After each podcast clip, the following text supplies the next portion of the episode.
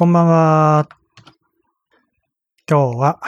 2022年6月25日土曜日です。だいぶ暖かくなってきました。暖かくなってきたので T シャツ1枚です。100円ショップで買ってきたヨレヨレの2年ぐらい前に買った T シャツじゃないかな。ねところどころ穴が開いてるようなボロボロの T シャツです。えー、まあなんていうか、人前に、まあ人前に出るような状態だけどね、今ね、ライブ配信はね。あまりこう、小綺麗にしないというか、いつも通りというか、普段通りというか、小汚い格好でやるのが私のモットーです。と言いつつ、今、髭を剃ってきたばっかりだけどね。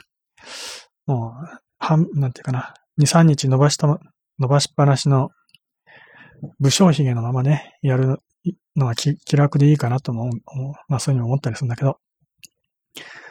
えー、まあ武将髭は人、人によって人それぞれね、まあ印象が相当違うので、えー、嫌う人もいるのでね。なので、まあせめて髭ぐらいはね、できるだけ剃って出ようかなと。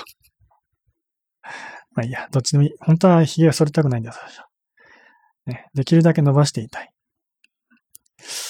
たただ、まあ、伸ばしすぎると本当に自分でも痛くなってくるしね、なんか肌が荒れてくるっていうかね、自分の髭で肌がやられちゃうので、適度に反りつつ、やめ。はい、コーヒーです。今日ブログにも書いたけどね、えー今日、えー久々にレギュラーコーヒーを、ね、買ってきました。これ空の袋だけど、えーアバンス、まあ、国太郎っていうね、メーカーの、多分ここに書いてあるアバンスってブランドだと思うんだけどね。ブランドなのか何なのか。うん、まあ、とりあえず、アバンスっていうの、アメリカンコーヒーです。で、アメリカンコーヒーって何かっていうと、定義としては、私の知ってる知識ではね、ちゃんと調べてはいないよ。元からあるこの知識で言うと、朝、朝入りのコーヒーだと。なんか、もっと浅い知識で言うと、アメリカンコーヒーって、ただ薄いだけのコーヒーじゃないのって勝手にね、思、そういうふうに先入観で思ってる人もいるかもしれないけど、えー、別に薄いわけじゃないよね。イメージとしては昔の、えー、マクドナルドのね、コーヒーみたいな。今のマクドナルドのコーヒーは、プレミアムコーヒーとかいう名前だったっけ？まあ、そんな感じで売り出してて、結構美味しいと思うんだよね。最近飲んでないかわかんないけど、まずくはないし、薄くはない。けど、昔のイメージとしては、マクドナルドのコーヒーなんて、薄くてまずいコーヒーに決まってるっていうね。逆に言うと、それがアメリカンコーヒーのね、イメージだと、勝手に定着してたようなところもあるけど、でもアメリカンコーヒーは薄いわけじゃなくて、浅入り。浅入りっていうのは、多分ね、私もコーヒーをいったことがないからわかんないけど、えー、コーヒーをね、火で炙る作業をいるっていうんでしょ？ね。それを少なめにしたのが浅入り。だから、もともとは緑色の豆だと思うんだよね。な生豆とか言うんだけどね。生豆。早口言葉みたいな。生豆をいることによって茶色くなっていくわけだよね。でそれを浅入りにすると、まあそんなに焦げ焦げにならないと。ね。半分生ぐらいな。半分生かわかんないけど、ね、浅めに少、えー短時間でいるのが浅入りじゃないの？多分ね。で、逆に深入りは、深入り、深入りっていうのは、じっくりとね、焙煎っていうか、いる。焙煎？焙煎といると違うのか？まあ、いる。うん。じっくりと時間をかけていることによって、えー、抹茶色をね、焦げ焦げ焦げの状態にするわけだね。炭のような状態にするのは深入りだよね。イメージとしては、炭のようになるってことはよより苦くなるってことだよね。で、反対に浅入りの場合は、苦味は少ない、うん、すっきりとした味わいになるわけだよね。若い、若いっていうか、まあ、酸味の強い、すっきりとした味わい。で、深入りは、酸味は少ない、苦味のある、深い、まあ、コク深い味わいになってくると。そういう違い。で、アメリカンコーヒーは浅入りなので、すっきりしている。すっきりしてるから、まあ、薄いというね、イメージになりがちだけど、薄いわけじゃないと。はい、ということで、そのね、国太郎のアメリカンコーヒー。まあ名前ばかりで本当に朝入りなのかどうかもわからないけど、アメリカンコーヒーと書いてあるので、なんか説明とか、特に詳しいことは何も書いてないんだけどね。あ、なんか、アメリカンコーヒーの味の特徴というところに、5段階評価でね、香り、香りは3、コク3、えー、口当たり3というか、あ、違うわ。これは評価は、まあ、5段階評価で、香りは中間だよ。3とかいう中間で、コクも中間。で、口当たりがマイルド。ストロングとマイルドで、マイルドにやや寄ってる状態。それから、何これ。酸味。酸味は中間。そんなに強くないと。で、苦味。苦味は薄、まあ、ソフトという評価だね。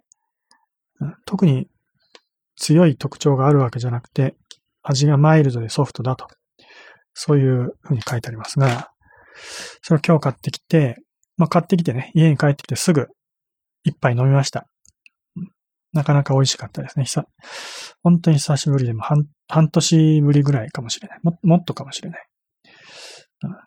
去年のある時期からもう全然飲んでなかったからね。あの、レギュラーコーヒー、使い切った時点で、とりあえずレギュラーコーヒーはストップして、えー、それから、インスタントコーヒーはまだ残ってたからね。インスタントコーヒーを飲みつつ、で、冬の間は紅茶を主にね、紅茶を中心に飲んでました。まあ、カフェイン摂取っていう意味でね。で、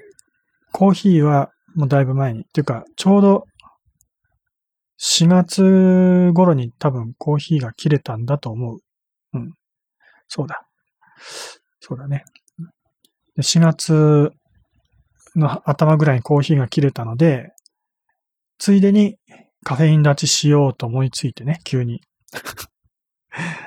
コーヒー買ってくるのはめんどくさいっていうかお金がなかったっていうのだけど、えー、それで4月のね、もう本当に、うん、4月頭ぐらい、えー、9日、10日ちょっと前ぐらいに、カフェインを一切立ったと。ね、紅茶もコーヒーも飲まない、ココアも、チョコレートも、ね、一切摂取しない状態を続けてました。一週間ぐらいはすごい辛いんだよね。まあ、カフェイン立ちの辛さについてはたびたびね、話してるけど。とにかくカフェイン立ちは辛い。あ、お話してる前にコーヒー飲まないと。入れたてのコーヒー飲みます。うん。うん。ちょっとぬるくなっちゃったけど、美味しい。めちゃめちゃ美味しい。やっぱり久々に飲むこう、飲むとね、本当に味がわかるというかね、もう、すごい美味しいです。うん。まあ、入れ方にもよる。えー、で、去年の、どんぐらいだっけな？え、去年じゃない、4月。4月の半ばぐらいに、えー、新型コロナウイルスのワクチンを接種したんで、ね、3回目のワクチンなんだけど、確か2種類あるね。ファイザーとかいうのと、なんとか、モデルナか。私の記憶ではそんな感じだったんだけど、最初の2回までは、1回目と2回目は、ファイザーっていうね、割と、うん、まあ普通に、普通のやつ を2回打って、3回目は、それまでと違うモデルナっていうのを打ったと思います。で、3回目、まあ、今までと違うし、やっぱ3回目は相当ね、副反応がきついって言われていたんだよね。脅されてたんだけど、やっぱ、それなりに辛かったんだけど、えー、そのカフェインを断った時のカフェイン立ちの離脱症状っていうのがあってね、カフェインをやめると、24時間ぐらいからね、もうすごい頭痛とか吐き気とか、ね、体の倦怠感、だる、だるさとか、もう本当にすごい辛い状況が来るんだよね。そのカフェインの離脱症状とほぼ同じような状態に、えー、ワクチンを接種した後の副反応も出ました。そのワクチンのその副反応って、実はカフェインの離脱症状すんごくそっくりなんだよね。頭痛もしてくるし、吐き気もしてくるしね、体もだるくなってくるし、全身がすごくだるくなってくるしね。うんそっくりです。で二度カフェイン立ちをしたような、そんな感じだよね。カフェイン立ちは一週間ぐらい楽になってくんだけど、楽になりかけの時にまた、カフェインのリ、じゃない、ワクチンのリ、ワクチンの副反応で、しばらく辛い状態が続くっていうね。だ2週間ぐらい、合わせて2週間ぐらいずっとそういう状態が続いてた。まあでも、えー、どんぐらいだったか忘れてたけどね、1ヶ月か2ヶ月ぐらい、もう本当にカフェイン一切取らない状態を続けてたんだけど、少しずつ、ね、カフェインを解禁してね、あの、紅茶はまだ残ってたから、だから、紅茶をね、こういうライブ配信の直前にいつも飲んでたわけ。だから配信中にいつも飲んで、飲んでたけどね。配信中とか直前にね。で、紅茶を、本当にだからカフェインがほぼ抜け切った状態でカフェインを摂取することになるんだけど、紅茶を飲んでライブ配信やると、すごくこう、配信集中できるし、なんだろう、こう、意識がはっきりしてね。で、自分でもわかるんだけど、その早口になっちゃうんだよね、どうしてもね。私はそんな早口で喋る方じゃないと自分では思ってるんだけど、なんかこう、無駄に早口で喋ってるなっていうのはなんとなくわかるわけ。で、喋ってる時も少し気づくから、意識的にね、ちょっと抑えるって時もあったけどね。で、今も、今日も ね、今入れたてなんだけど、その帰ってきて一回飲んでるからね。その、です。今日2杯目だから。そのコーヒー、本当に久々のコーヒーのカフェインを摂取してるので、えー、ちょっと早口です。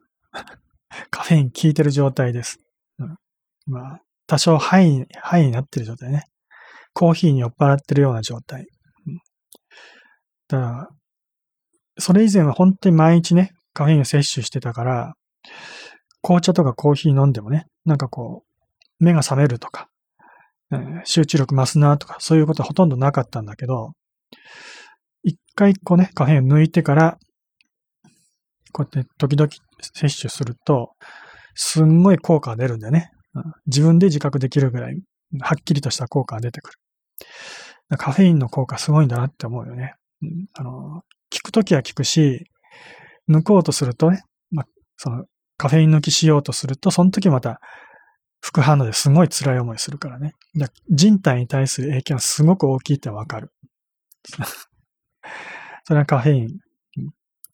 カフェインの、うん、影響力、効果です。ちょっとね、また喋ってるとさ冷めちゃうね。飲みますよ。で、アメリカンコーヒーって言ったけど、で、全然薄くはなくて、すごく濃く、濃くなっちゃうんだよね。私の入れ方のせいかもしれないけど、温度は、今は低めに入れたけど、低めでも割と濃いしね。で、コーヒー、特にレギュラーコーヒーの入れ方はすごく難しくてね。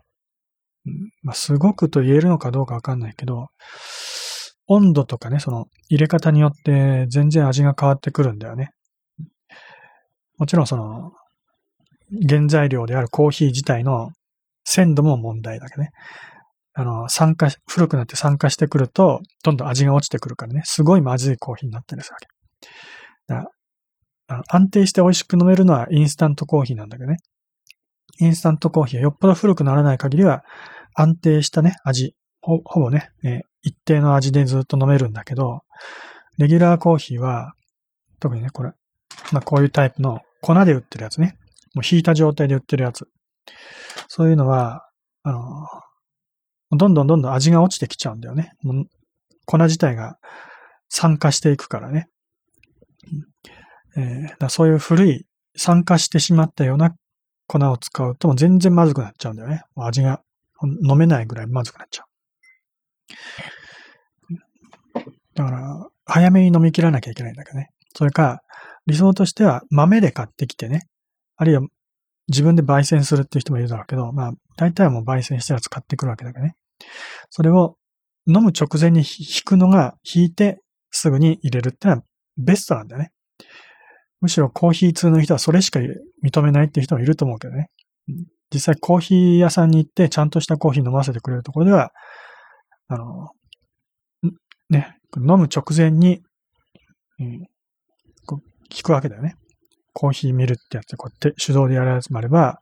電動式のやつもあると思うけどね。それで引いて、えー、で、こってちゃんとね、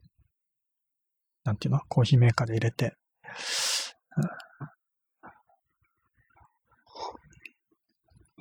だそういうちゃんとした喫茶店に行ってコーヒーを飲むってのはすごく贅沢なことだと思うけどね。高いのは当然だよね。えー、最近のあの、コンビニのコーヒーも、まあ、理論上はというか、なんていうか、あの、コンビニは別に手動でこうやって、ね、店員さんがやってるわけじゃなくて、コーヒーメーカーみたいな機械があるよね。あの、その、あの、コンビニ売ってるね、あの、カップで買うやつ、カップでね。それは、なんかボタンを押すと、自動で、なんか機械が原因ってやって、1分ぐらい多分出来上がると思うんだけどね。あれも、あの、簡易的な自動販売機みたいなコーヒーじゃなくてね、その、機械の中で、ちゃんとこう豆をひいて、ね、あの、入れる直前に豆をひいて、えー、抽出して出しているっていうことらしいですよ。実際に弾くところからやってるかどうか私はよく知らないけど、うん。なんか弾いてるってことを聞いたことあるからね。うん。まあでも、それにしては早いよね。1分ぐらい出てくるかね。1分未満、多分40秒とか50秒ぐらい出てくるらしいけど、普通に自分でね、今私、あの、ペーパーフィルターのドリップ式っていうのかな。ね、フィルターで、紙のフィルターで、こして、お湯をこして、まあコーヒーをこしてね、抽出する方法でやってるけど、それだと、5分から10分ぐらい、10分もかからないから、まあでも5分から10分ぐらいで入れるのが理想なんだけど、それぐらい時間がかかるのが当たり前なのにね、一人分であっても。でも、コンビニのコーヒーは1分もかからないわけ。だ早すぎるんだけど、美味しいコーヒーができるっていう売り込み、触れ込みだよね。どういう仕組みかわかんない。まあ単純なドリップ式じゃなくて、えー、いわゆるプレス式に近いのかなとは思ってるけどね。プレス式、フレンチプレスとか言うらしいけど、原理はよくわか、フレンチプレスじゃないのかな。ああハイブリッドなのかもしれないけど、えー、フィルターを使わずになんかこう押し出し、押し出しなのかな押し出しだよね。押し出しで、えー、エキスを抽出するみたいな、そういう仕組みで入れる。だから、早いわけ、早いわけね。こう押し出すみたいな。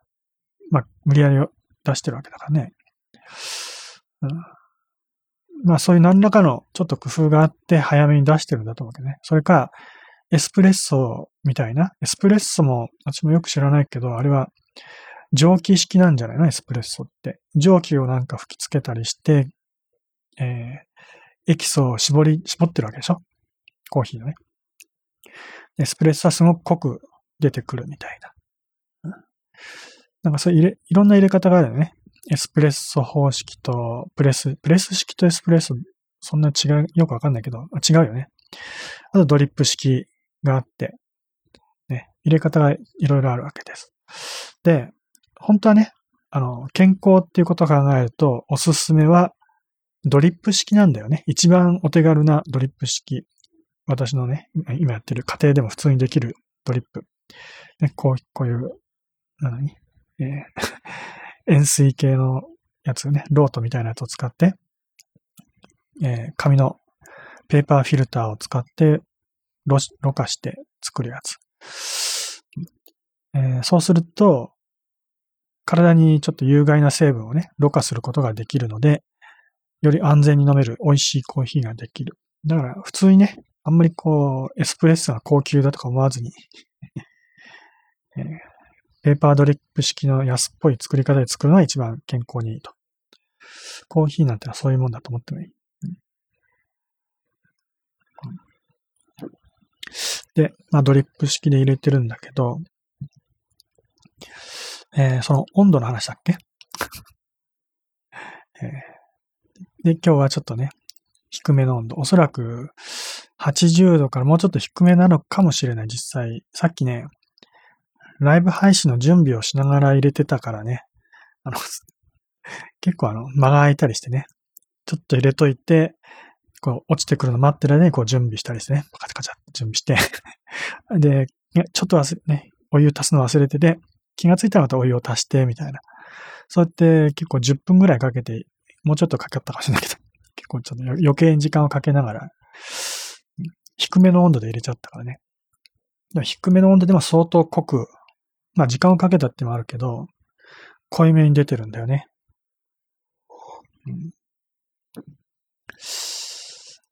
で、レギュラーコーヒーのいいのは本当に香りがいいよね。香りでこう、そっとしそうになるくらい、ね、強烈な香りがパーッと入ってくる。まあ、久々、本当に久々だっていうのはあるけどね。香りにやられて意識を失ってしまいそうなぐらい強い香りです。で、まあ入れた後はね、しばらく置いとくと、まあ香りは慣れてきちゃうけど、口に含むとね、口の中でもやっぱり匂いが広がるわけだね、香りがね。うん、相当強い。インスタントコーヒーはもう香りとかあんまないからね、なくもないけど、薄くなってるからね。ここまで強烈な香りはないけど、レギュラーコーヒーは、だいたいどんな入れ方しても相当強いよね。インスタントコーヒーに比べてはるかに、まあ、強い香り、味、味も強い。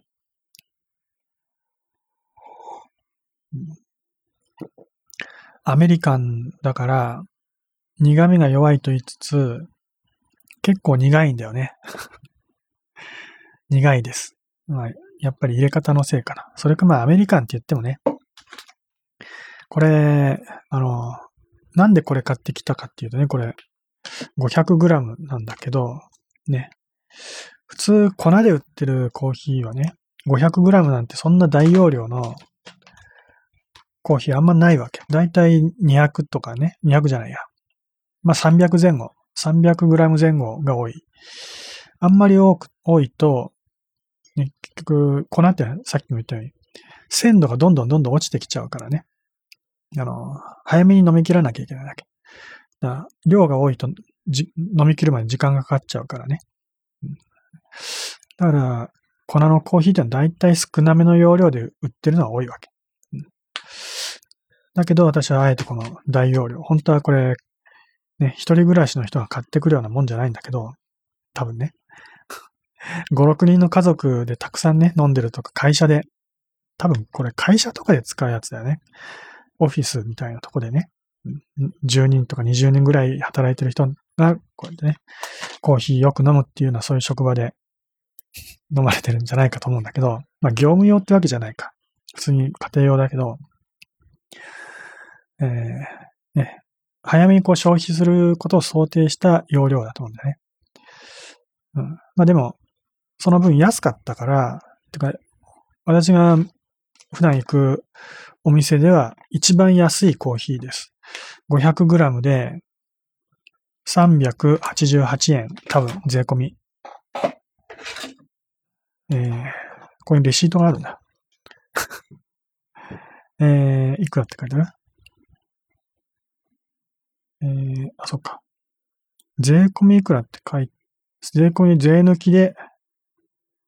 税抜きで360円。税込みだと、えー、360プラス？8%は、あ、やっぱり388円だ。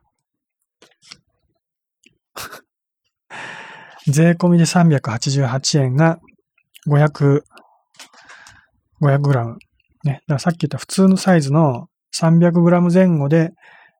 だいたい 300g 前後で売ってるのが一番安いのでも、これと同じ3、ね、えー、380円ぐらいで、まあ、400円前後で売ってるのは普通なんだよね。500円ぐらいでも売ってたりするしね。そういうのに比べると、めちゃめちゃ安いわけ。ここまで安いのは他でないからね。特別に安いんだけどね。そういう超安物なので、味も期待はできないとは思うんだけど。そういう安いコーヒーを美味しく飲もうと頑張るのが私の趣味です。なので、安いコーヒー買ってきてね、もう本当に自分の努力で美味しく飲もうと。えー、そうやって工夫してるわけです。だから、ね、お湯の温度とか、そういうのを常に工夫しつつ、どういう温度が一番ね、美味しく入れられるのかとか、このお湯の垂らし方だよね。落とし方、どうやったらいいかとか。こだわる人はめちゃめちゃこだわるよね。あの、タレントの俳優さんの藤岡弘さんみたいな人が、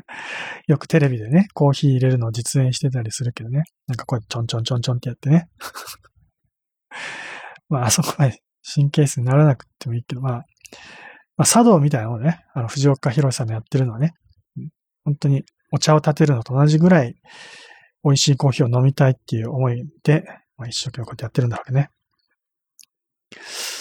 まあでも、それぐらいこう、気持ちを込めないと、こういう安物のね、コーヒーはなかなか美味しくならないわけです。いつもまずいまずいとか言ってね、あの、飲んでることも多いけど、あの、レギュラーコーヒーがまずくなっちゃうのは、やっぱさっきも言った通り、粉自体が古くなっちゃうのが原因なんだよね。うん、それが一番、一番の原因なので、まあ、そういうのを避けるために早めに消費したいなと思ってんだけど、もうすでに今日2杯目だからね。多分飲みすぎです。で、問題は、私もしばらくカフェイン立ちして、カフェイン抜きしてね、カフェインのない体質になってんだけど、それを毎日飲むようになったらまたカフェイン漬けの体に戻っちゃうわけだよね。それがちょっと怖いというか、うん、どっちがいいかだよね。ずっとの飲み続けてると、そんなに悪くないわけ。別に体に障害というか、その、病気のような症状が出るわけでもない。何でもない。うん、飲んでたから体調が悪いってことあんまりなかったと思うんだよね。うん、ただ、飲み続けてたから、なんていうか、たまに体調が悪くなることもあったのかなとは思ったりもするけど、よく頭痛持ちというかね、変頭痛がするとか、そういうのもカフェインのせいだったかなとかね、そういうのもあったりするが、うん、やっぱ飲まない生活の方が、なんとなく体調がいいような気もするしね。で、まあ、ここしばらく飲まない時が多かったんだけど、そのせいかどうなのか、まだ完全に抜けきっていなかったからかもしれないけどね。だいたい、えー、カフェイン完全に抜けるまで1ヶ月とか3ヶ月とか、まあよくは人それぞれだと思うけど、結構時間がかかるらしいんだよね。だから、抜けきれていないから、まあ、たまに飲んでたりしたからね。そのせいもあってか、こう飲んでない時に少し、ぼーっとすることが多かったかなとかね。特に食後やなんかね。まあ、食後は当然その、お腹というか胃の方に血液が行くから、そのせいで頭ぼーっとするのはあると思うんだけど、あるいは血糖値の関係かな、うん、糖尿病みたいな。そういうのもあって、なんかぼーっとすることは多かったなって気もするんだよね。うん、それをまあ、コーヒーとか紅茶を飲むようにしてれば、そういうぼーっとする時間を減らすことはできるかもしれないとか、どっちがいいのか。で、よくもうね、コーヒー好きの人はね、コーヒーが体にいいとか健康にいいとかそういう記事ばっかり目が行くと思うんだけど、あの、コーヒーを毎日飲んでる人の方が長生きをするとかね。あの、まあ、そういう記事をよく見かけると思うんだよね。逆に、コーヒーを飲んでる人の方が飲まない人よりも寿命が短いとか、長いとか、もう言ってることは逆だったりしてよくわかんないんだけど、どっちがいいかわかんない。まあでも、なんかやっぱり1日ね、あの、1杯から4杯ぐらい飲んだ方がいいなという、良さそうだなっていうのはよく見かけるわけ。だったら私はそっちの健康を取り取ってもいいのかな、どうしようかなって思ってるんだよね。健康を取るか、あるいはたまにコーヒーを飲むことで、こうね、こう、頭脳明晰な状態を作り上げるか、どっちを取るかだよね。やっぱり飲んでも何の効果もないっていうのはちょっと、飲む意味もないしなとかね、思ったりもするんだけど。で私の理想としては、やっぱりなんか集中しなきゃいけないって時に、いざって時にはコーヒーとか紅茶を飲んで、バッと集中して何かするっていうのが一番いいんだよね。それ考えると、まあ、常にコーヒーっていうカフェインが体にある状態よりは、抜けてる状態があった方がいいとは思います。うん、だから、本当は 一週間ぐらいは飲まない時があってもいいかなとは思ってるんだけどね。うん、だから一週間ぐらい抜いて、いざって時にはコーヒーを摂取するっていうね。うん、そういうのはいいんじゃないの？本当はね。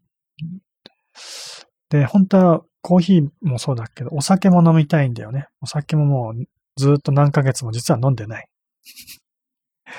お酒はもともと飲む習慣ないからね。まあ、多少一時期ね、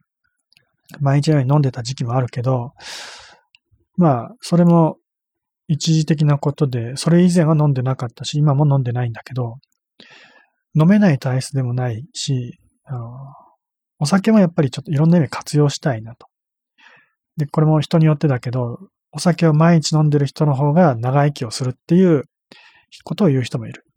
ね。要は、それは健康にいい悪いじゃなくて気持ちの問題だと思うんだけどね。あの、お酒を飲むことによって気持ちがリラックスすると。あの、要はカフェインはその逆ですごく集中するから緊張するんだよね。緊張した状態に近い。ね、カフェインをと、カフェインでこう、ね、気持ちがこう集中してるような状態。でもそういう状態がずっと続くと疲れちゃうわけだよね。それをリラックスさせる状態にしてくれるのがお酒だよね。別にカフェイン取ったからし、こう、緊張してるってわけじゃなくて、普段の生活ではね、ストレスの多い、えー、社会だからね、もう普通に生活してるだけで人間っていうのはストレスを溜め、溜めまくってるわけだよね。で、まあそういう状態から少し気持ちを楽にしてくれるのがお酒なんだよね。お酒は、あの、適度に取った方がいいと思います。これも体質によるんだけどね。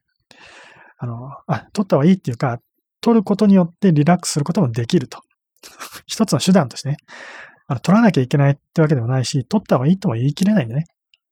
本当は取らなくてもいい。だけど、まあ、えー、合法的に、あの、まあ、気持ちをリラックスさせるための手段の一つとして、お酒もいいでしょうと。それ、それぐらいがちょうどいい言い方なわけね。っていうのは別にお酒飲まなくてもリラックスする方法はいくらでもあるわけ。ね。いろんな、まあ、もっとお酒よりもよっぽどね、健康に気持ちを楽にする方法はいくらでもあるんだけど、なかなかそういうことができない人は、ちょっとお酒を利用するのもいいと思います。ただ、お酒をうまくこう、利用しようというか、薬の代わりにに使い始めると、本当に依存しちゃうからね。だから、やっぱりこれお酒も時々がいいんじゃないかな。時々がいい。毎日摂取するよりはね。だからその代わり、お酒じゃなくて、えー、普通に運動、スポーツをするとか、お散歩するとか、えー、家の中に、家の中にいるんだったら、ヨガとかね、そういうストレッチをするとか、呼吸法でね、呼吸とか瞑想とか、普通に、えー、昼寝するでもいいし、ね、夜寝る時間をね、増やすでもいいし、まあ、普通に生活してる中で、当たり前のようにリラックスする時間はかん、ね、作れるんだけどね。あまあ、それがどうしてもできないときには、お酒っていう手段もありますよと。うんね、その程度に考えておかないと、お酒は危険なんだよね。それ、依存しちゃって身を滅ぼしちゃう人がすごく多いからね。実際アルコール依存症って言って、辛い思いしてる人、自分はそういう自覚なくても家族とかね、身の回りの人に迷惑をかけてる人がすごくたくさんいるので、お酒はいいものだけど、あの、気をつけましょうってことです。うん。コーヒーとか紅茶、カフェインも実は一緒だけどね。あの、効果というか作用は全く逆だけどね。でもやっぱり、そういうカフェインに依存しちゃうと、良くないと思います。いろんな意味で。依存しないように、これも、こう、何かに集中するための手段の一つとして。ね。本来はそういうものに頼らなくても、あの、あ普通の行動で、えー、何か集中したりとか、そういうことができるわけだよね。さっき言った運動とかそういうのもそうだし、ね、えー、ストレッチをするとかね、まあ、呼吸法でこう気持ちを高めるとか、いろんなやり方があるんだよね。えー、なので、えー、そういうものに頼らずともちゃんとできるので、まずはそ、そこがね、日常生活の基本であって、でどうしても、もちろんね、こういう、まあ人間社会は複雑なのでね、どうしてもこれをしなきゃいけないという時もあるので、まそういう時に、いざという時に、紅茶、まあ、コーヒー、カフェインを摂取して頑張るっていうのもあるし、えー、頑張りすぎたらお酒を飲んでちょっとリラックスするっていうのもありだと。そういうことだよね。だから、まあ、いざっていう時っていうことで言うと、まあ、受験、受験生なんかがね、今夜も頑張らなきゃいけないっていう時にはコーヒーを飲んで頑張るっていうのもある、あるけど、ね、それを毎日のようにやってたら効果なくなっちゃうからね。だから、本当に学生の人たちでも1週間に1回ぐらいだよね。まあ、この週末、ね、日曜日、ね、月曜日に試験があるから、今夜ちょっと一夜漬けで頑張んなきゃいけないとかね。まあ、寝な、寝ずに頑張るのは良くないことだけど、ね、ちょっと、その、今夜中にやっとかなきゃいけないことがあるとか、そういうどうしどうしようもない時には、コーヒー、紅茶飲んで頑張るっていうのもありだと。ね、毎日のようにそれやってたら効き目なくなっちゃうので。ね、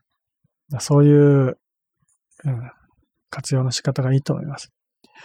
はい、なので、まあ私自身もそんなこと話しつつね、だから迷ってんのよ。500、500グラムの買ってきちゃったから、これね。えー、あんまりこう、なんだろう、2日に1杯とか1週間に1杯とか、そんなケチケチした飲み方してたら、ね、ね今年中に飲み終わるかわかんないぐらいになっちゃうよね。理論上は、えー、1杯約 10g 使うので、50杯分です。ね、50杯。だから、毎日に1杯ずつ飲んで、えー、飲んだり飲まなかったりしてると、1ヶ月、あ、2ヶ月弱持つってことだよね。1日2杯なら1ヶ月弱。1ヶ月でも、あの、もう、長すぎるくらいだからね。普通いう、なんだろう、封を切ったら、開封後は、できるだけ早く飲んでくださいって書いてあるけど、多分、1週間とか2週間ぐらいで飲み切らなきゃいけないんじゃないの？ね。開封後はなるべく早めにお使いくださいって書いて、なるべくとしか書いてないけど、どれぐらいが適切かわかんないけどね。保存方法にもよるけど、えー、私は瓶とかね、缶に移して、えー、それで一応密封した状態で保存はしてあるけど、冷蔵庫とかに入れてないからね。コーヒー、冷蔵庫に入れて保存するのは、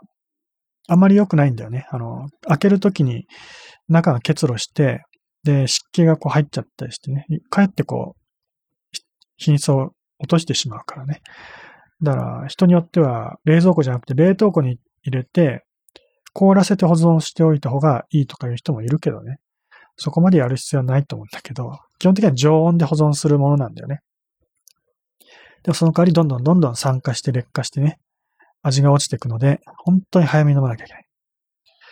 だから買ってきて、あの、封を開けなければいいってわけでもなくてね、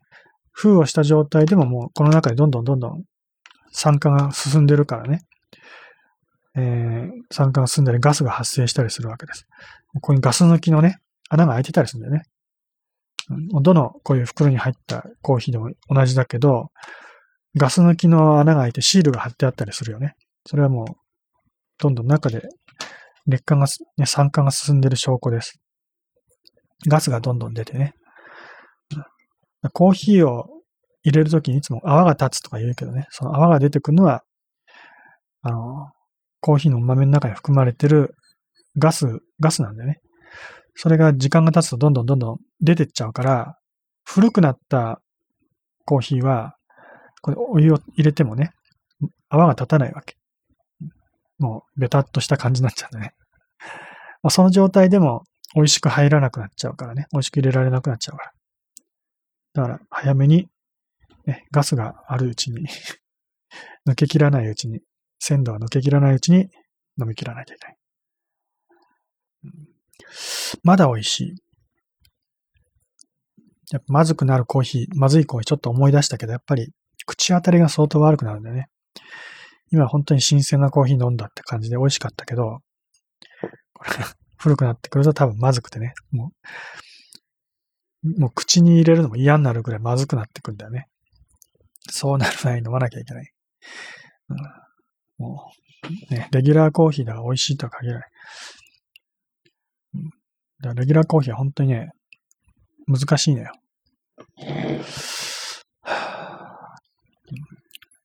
まあ、こう、喫茶店行って飲むとね。うん。まあ、私地元の喫茶店とかあんま行ったことないんだけど、例えば東京とかね、そういう都会のコーヒーは、1000円とか2000円とかするでしょ？多分。あの、ちゃんとした、そういう喫茶店に行ってコーヒー頼むと、ほんと高いよね。うん。一杯、ね、コーヒーカップ一杯、この程度のコーヒーカップにね、一杯千円も出さなきゃいけないのかとか。もうそれぐらいでも当たり前だよね、多分ね。都会で飲むコーヒーは。うん、まあでも、土地代とかそういうことを抜きにして考えても、それぐらいの価値はあるんじゃないかなとも思ったりするけどね。なかなか美味しいコーヒーは自分では入れられないし、プロの人が入れてくれるコーヒーは飲みたいなと思うからね。私も贅沢できるようになったらそういうコーヒーを飲みに行きたいなとか思ったりもするけど、なかなかそういう機会はないので。